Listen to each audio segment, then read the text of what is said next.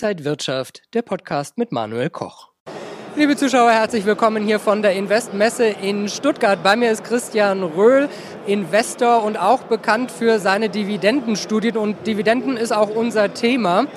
Insgesamt erstmal zahlen Unternehmen im DAX, im weiteren MDAX und so weiter erstmal gute Dividenden, oder? Naja, also im MDAX können wir es noch nicht ganz genau sagen. Da sind noch sehr viele Schätzungen. Die kleineren Werte kommen traditionell immer ein bisschen später. Aber im DAX wissen wir es jetzt ähm, und da können wir sagen, das sieht richtig gut aus. Ähm, die Unternehmen geben Vollgas, könnte man ein bisschen pointiert formulieren, wenn man darauf anspielen möchte, dass die großen Dividendenzuwächse dieses Jahr eben wieder mal von den Autowerten kommen.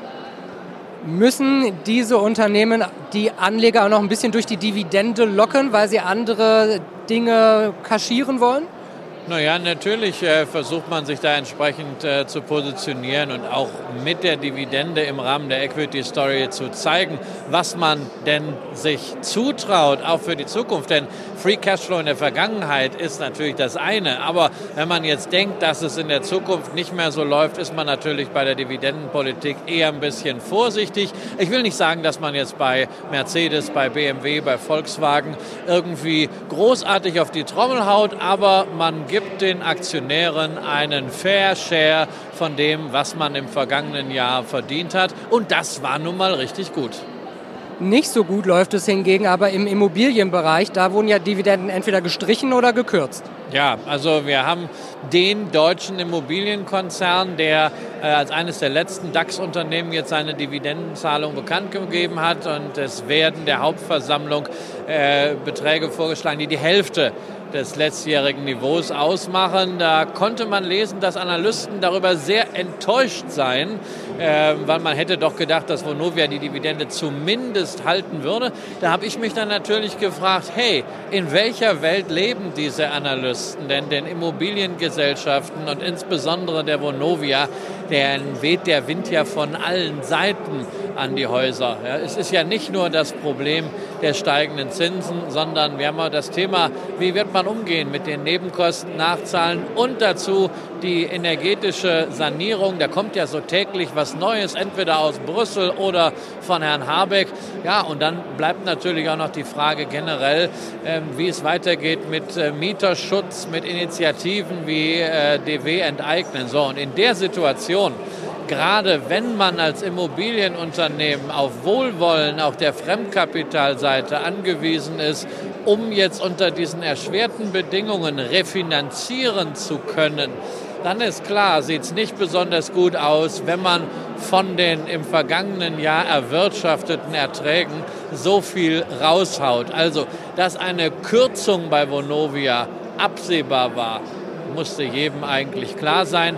Ähm, dass Vonovia insgesamt gegenüber Aktionären, auch international, allein schon aufgrund der Größe ein anderes Commitment hat als zum Beispiel eine LEG und eine TAC Immobilien, erkennt man daran. Also ganz ohne Dividende, das wäre dann für das Kapitalmarktstanding von Vonovia schon ein Schlag gewesen. Aber äh, die TAC und die LEG, wie auch viele kleinere Gesellschaften, haben ja eben aus Fremdkapitalsicht halt sehr, sehr gut verständlich gesagt, nein, dieses Jahr alles in die Reserven. Viele Anleger gucken natürlich auch, welche Dividenden von den Unternehmen gezahlt werden.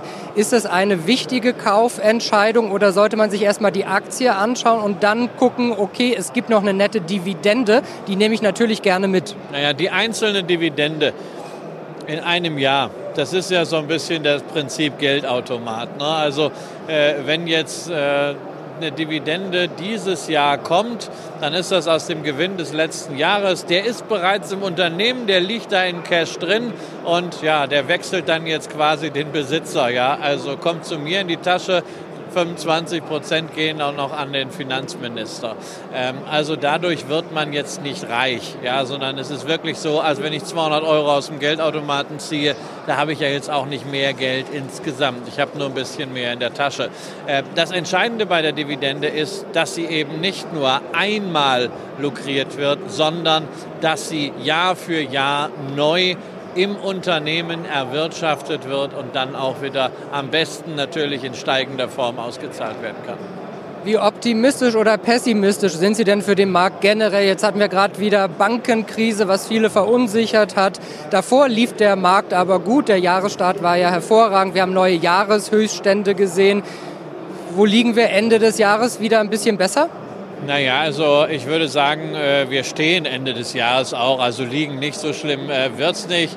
Ähm, wenn wir also jetzt den DAX anschauen, also ich bin mal ganz mutig, ich sag mal zwischen 8.000 äh, und 20.000 würde ich den DAX sehen. Ja, ähm, ich weiß, Sie hätten es jetzt gerne ein bisschen präziser. Ich würde noch drauflegen zwischen 1.000 und 100.000. Ja, das, das auch äh, sehr, sehr gerne. Nein, also diese Orakeleien, Kursziel hier, Kursziel dort, das bringt ja einfach äh, niemanden weiter. Wir müssen sehen, wir haben eine ganze Reihe von Bedrohungen, eine ganze Reihe von Krisen drumherum.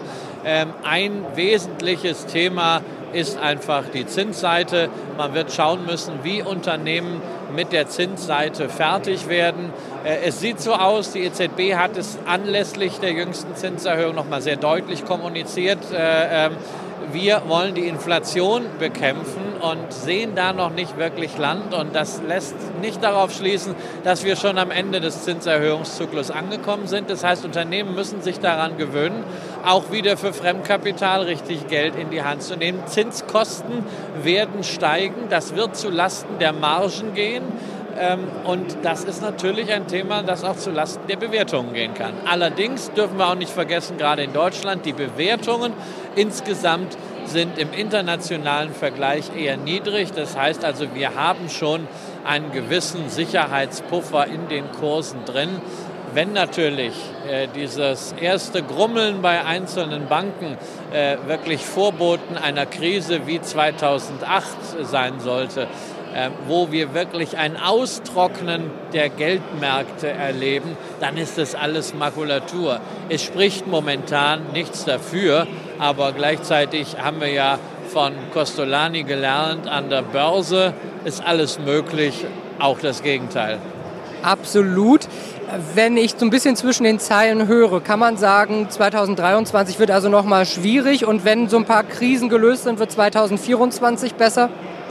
Ähm, ich glaube, das hängt sehr entscheidend davon ab, über welche Branchen vor allem wir äh, sprechen. Man sieht, dass dieses Branchenkarussell sich deutlich beschleunigt. Äh, wir haben lange gesehen, dass Ölwerte sehr gut gelaufen sind. Äh, die haben momentan ein recht stark negatives Momentum, weil sie sich endlich dem gefallenen Ölpreis angeschlossen haben. Gleichzeitig entsteht natürlich im Ölmarkt allmählich so eine Art Oligopol, weil natürlich Unternehmen immer mehr Investitionen zurückfahren, alleine schon aus ESG-Gründen.